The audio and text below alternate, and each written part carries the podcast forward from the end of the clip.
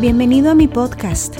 Soy Nancy Cabrera, conferencista, autora, mentora, pero ante todo soy una hija consentida de Dios que ha sido salvada para servir. Y es por eso que deseo inspirarte a nutrir tus células y tu alma. Si buscas aprender a vivir una vida sana y feliz en cuerpo, mente y espíritu de la mano de Dios, este podcast es para ti. Cada semana compartiremos conversaciones sobre salud, espiritualidad y crecimiento personal. Gracias por compartir tu tiempo conmigo hoy. Comencemos. Hola, hola, bienvenido al episodio número 72, ¿Cómo vencer el miedo? Hoy es un episodio especial porque vamos a hablar de este sentimiento, de esta emoción que enfrentamos todos. Y es que en realidad el miedo es inevitable. De alguna manera nuestro cerebro fue creado por Dios para que nos protejamos del peligro, para que podamos discernir cuáles son las cosas que son negativas o peligrosas para nuestra vida. Así que el miedo está por ahí en nuestro cerebro por alguna razón. Pero hay un tipo de miedo, un tipo de temor que a veces es creado por otras causas que no tienen nada que ver con protegernos de algún peligro, sino que más bien tienen que ver con raíces más profundas como tal vez eh, la autocrítica, sentimientos de baja estima, tal vez tenemos miedo porque estamos acostumbrados a vivir para complacer el que dirán, a cuidarnos del que dirán. Y este sentimiento del miedo eh, es algo que es muy difícil de trabajar. Personalmente, me crecí eh, experimentando miedo de muchas formas con muchas limitaciones. Eh, cuando estaba pequeña me daba mucho miedo salir sola a la calle porque obvio eh, me crecí en un lugar que no era tan seguro pero también mis padres no me dejaban salir sin la muchacha, la persona que me cuidaba o sin mi hermano menor eh, a la calle, ni siquiera a la tienda que estaba como a media cuadra de mi casa, no podía salir sola. Eh, me daba miedo, eh, también me acuerdo que expresarme en público porque me daba miedo hacer el ridículo, que me hicieran burla o que eh, me criticaran, me juzgaran. Me daba miedo también tener algún tipo de relación amorosa en mi adolescencia, me acuerdo, porque tenía miedo al rechazo, tenía miedo al fracaso, tenía miedo a experimentar el desamor. Luego, en la adultez, eh, miedo a, fracasar en cuanto a la carrera, a fracasar eh, en cuanto a tus planes como profesional. Eh, hmm, hay tantas cosas que nos enfrentamos y que tenemos miedo y vivimos la vida entera con miedo. Miedo al que dirán, miedo al fracaso, miedo a que no salga bien algo. Y es un sentimiento que realmente si no trabajamos nos mantiene ahí en una jaula en donde estamos seguros, cómodos porque como que nos estamos evitando exponernos, pero a la vez nos sentimos prisioneros porque no estamos viviendo la vida al 100%, no estamos aceptando oportunidades por ese miedo. Y quiero decirte que hay una historia en la Biblia que me encanta, me encanta muchísimo. Eh, es de un maravilloso personaje en el Antiguo Testamento eh, y su nombre es Moisés. Este personaje ustedes tal vez ya conocen un poco de su historia y de su vida, que es muy poderosa, muy inspiradora, muy real, pero quiero enfocarme en la parte en donde el Señor lo llama para que vaya a hablar, a dar un mensaje al faraón para que el faraón pueda liberar al pueblo de Israel que estaba en esclavitud. Imagínate que Dios te llama y te dice, quiero que vayas a darle un mensaje al presidente de la República y le digas este mensaje que viene de mi parte para que libere a estos esclavos, que son mi pueblo, dice el Señor. Y entonces Moisés era un hombre preparado, Moisés era un hombre educado, eh, con principios, con muchas habilidades. Pero cuando Dios lo llama para hacer esto, para enfrentarse al faraón y dar este mensaje, él se quedó realmente asustado y tuvo miedo, tuvo mucho miedo. Y entonces, lleno de temor y de mucha congoja, él le dice, ay Señor, yo no soy hombre de palabras, de ayer ni de anteayer ni aun desde que tú hablas a tu siervo, porque soy tardo en el, en el habla y torpe de lengua. Entonces, imagínense que él había estado tanto tiempo alejado de los egipcios que ya pues ya él no conocía bien el idioma ni lo usaba con soltura. Así que imagínate, si tú eres bilingüe, entiendes lo que es saber más de un idioma y si no lo eres, tal vez entiendes lo que es tal vez no ser fluido, ¿verdad? No tener esa habilidad de expresarte con claridad, con precisión. Y entonces viene el Señor y lo llama para que sea el portavoz de este mensaje importante que va a traer libertad al pueblo. Y Moisés ya siendo un adulto con toda la experiencia, le dice, no, o sea, ¿por qué a mí? ¿Por qué yo? Si yo soy tartamudo prácticamente, le estaba diciendo, soy torpe de lengua. Em, siempre he sido bien tardo en el habla. Entonces, me encanta cómo el Señor eh, escucha a su siervo Moisés, a su amigo Moisés. Y, y no se no se fija tanto en la, queja de él, sino que más bien lo empodera. Lo empodera, lo, lo, motiva, lo anima de una manera especial, de una manera poderosa. Lo, le hace una pregunta. ¿Quién dio la boca al hombre? ¿No soy yo Jehová? Y entonces él le asegura su ayuda.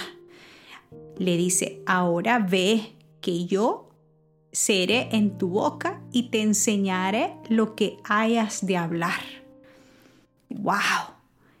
¡Qué promesa! ¡Qué seguridad le da Dios a su, a su siervo!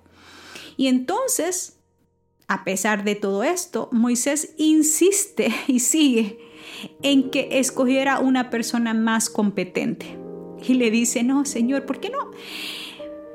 ¿Por qué no em, escoges mejor a mi hermano, a Aarón, que él es todo un líder y se expresa muy bien en público y es como que el natural de la familia para poder hablar?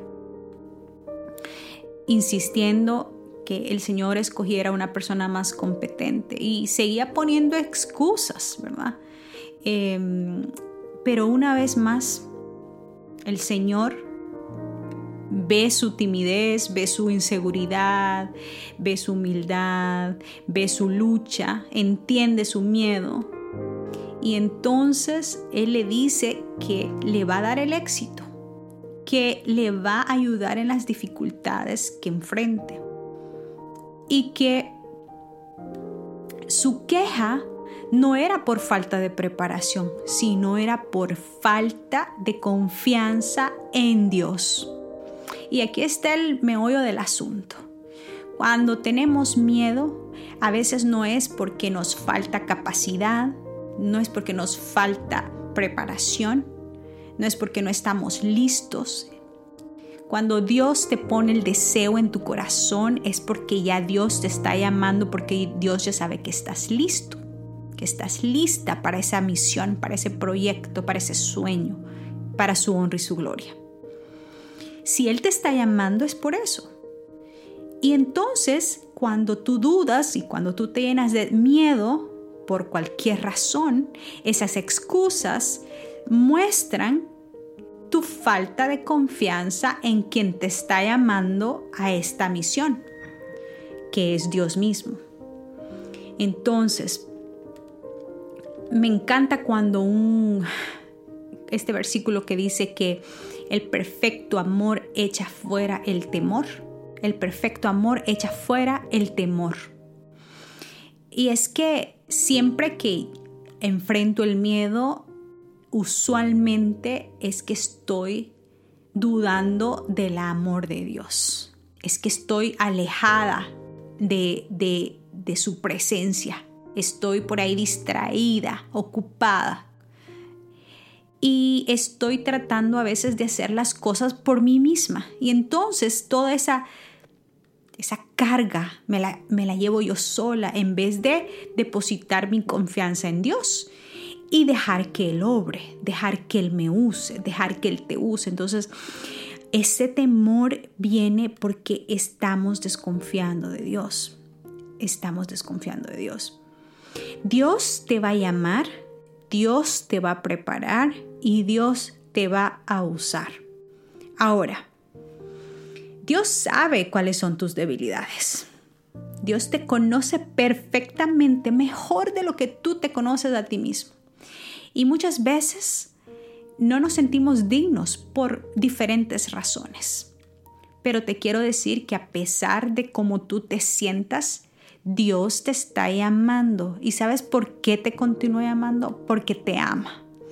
Porque te ama tanto y sabe que a través de ese proyecto, de esa misión, de ese llamado que Él te está haciendo, Él no solamente va a bendecir a otros, sino que tú te vas a pulir en sus manos, en el proceso. Tú vas a mejorar, vas a crecer, vas a edificar tu carácter para poder desempeñar ese llamado. Entonces, y, en ese proceso tú te estás acercando más a Dios y vas a ser una fuente de bendición e inspiración para otros.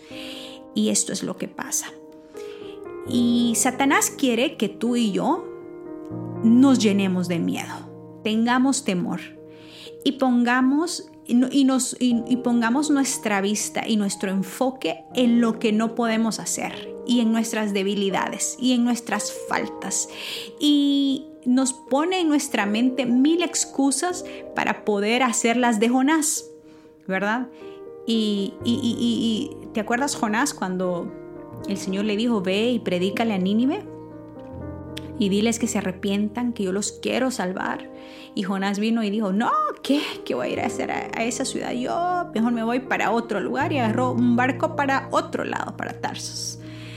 Entonces, con esto, yo te quiero decir que es de humanos sentir miedo, que Dios entiende tu miedo, pero que Dios te sigue llamando, te sigue llamando y te seguirá llamando porque Él te ama y quiere usarte y en el proceso quiere edificarte y quiere salvarte. Así que la primera tarea es aceptar ese llamado con todo tu corazón. La segunda tarea es depositar tu confianza en que Él hará, en que Él hablará eh, por ti, en que Él obrará, en que Él te utilizará a pesar de ti mismo, a pesar de tus debilidades. Dios va a bendecir tu obediencia. Dios va a bendecir tu confianza. Él te va a dar la serenidad, la aptitud, te va a dar la claridad mental, la paz, la sabiduría te va a dar los recursos que tú necesitas para poder ser eficiente en las responsabilidades que Él te está asignando. Y tú procura con toda tu alma cumplirlas con obediencia, con gozo, con amor, con humildad, con gracia. Porque cuando nosotros vemos y nos enfocamos en las, en las nuestras debilidades, alejamos nuestra vista de su fidelidad, de su poder, de su amor. Así que para realizar la obra tenemos que fijar nuestros ojos en Jesús. Y entonces cuando se llegue el momento de que tú hables, de que tú seas usado, el Señor va a utilizar cualquier cosa para poder hacer grandes maravillas en tu vida para poder ayudar a otros. Y recuerda que esto no es por ti, que tú no eres el centro de esto. Aquí el, el gran héroe es Cristo Jesús. Y Él te está llamando no porque Él no puede hacerlo, ni puede mandar a sus santos ángeles a hacerlo y a, seres que nunca han pecado, sino porque Él quiere mostrarte su poder a través de tu vida a otros. Él quiere mostrarte su poder a ti y a otros. Él quiere usarte a ti, a ti. Él ama al, al hombre, a la mujer. Él ama nuestra humanidad. La ama tanto que dio su vida por ti y por mí. Cuando tú estás listo y tú dices, sí, aquí estoy, a pesar que tienes miedo, te depositas en Él, confías en Él, te preparas. Entonces llega el momento en donde el Señor te va a hacer una gran pregunta. Y la pregunta va a ser, ¿qué tienes en tu mano? Porque Moisés seguía seguía preguntando, seguía dudando y le decía, Señor, ¿cómo voy a hacer? ¿Cómo, cómo le voy a mostrar tu gran poder a este faraón, a esta, a esta gente? Y entonces, y le dijo Moisés, ¿qué tienes en tu mano? Y le dijo, Señor, o sea, un palo, una vara, soy un pastor de ovejas o soy un simple líder, un simple humano. Aquí tengo un, una vara, un palo y entonces le dijo, con esa vara haré grandes milagros. Con esa vara Moisés hizo grandes milagros porque el Señor utilizó ese, ese simple instrumento para poder convencer al pueblo, a la gente, al faraón de quién era Dios, del gran poder de Dios, del gran amor de Dios. Y sabes que el pueblo fue liberado. El pueblo de Dios salió de la esclavitud. Y Moisés y su historia queda grabado por los siglos de los siglos, para nosotros, para que entendamos de que todo es posible en las manos del Señor y todo es posible para su honra y para su gloria. Así que hoy, mi querido amigo, mi querida amiga que me escuchas, te invito a vencer el miedo con la mano de Dios, con tu confianza depositada en Dios. Deja a un lado el temor y no te enfoques en el que dirán, en la crítica, no te enfoques en las limitaciones humanas, sino que enfócate en el poder de Dios, que Él hará, que Él obrará, que Él te capacitará, que Él te usará para su honra y su gloria. Que Dios te bendiga. Gracias por acompañarme en este episodio. Recuerda suscribirte si no lo has hecho todavía. Y si conoces de alguien que pueda beneficiarse, no dudes en compartirlo. Que la presencia de Dios llene tu vida de gozo, salud y paz. Un abrazo. Hasta pronto.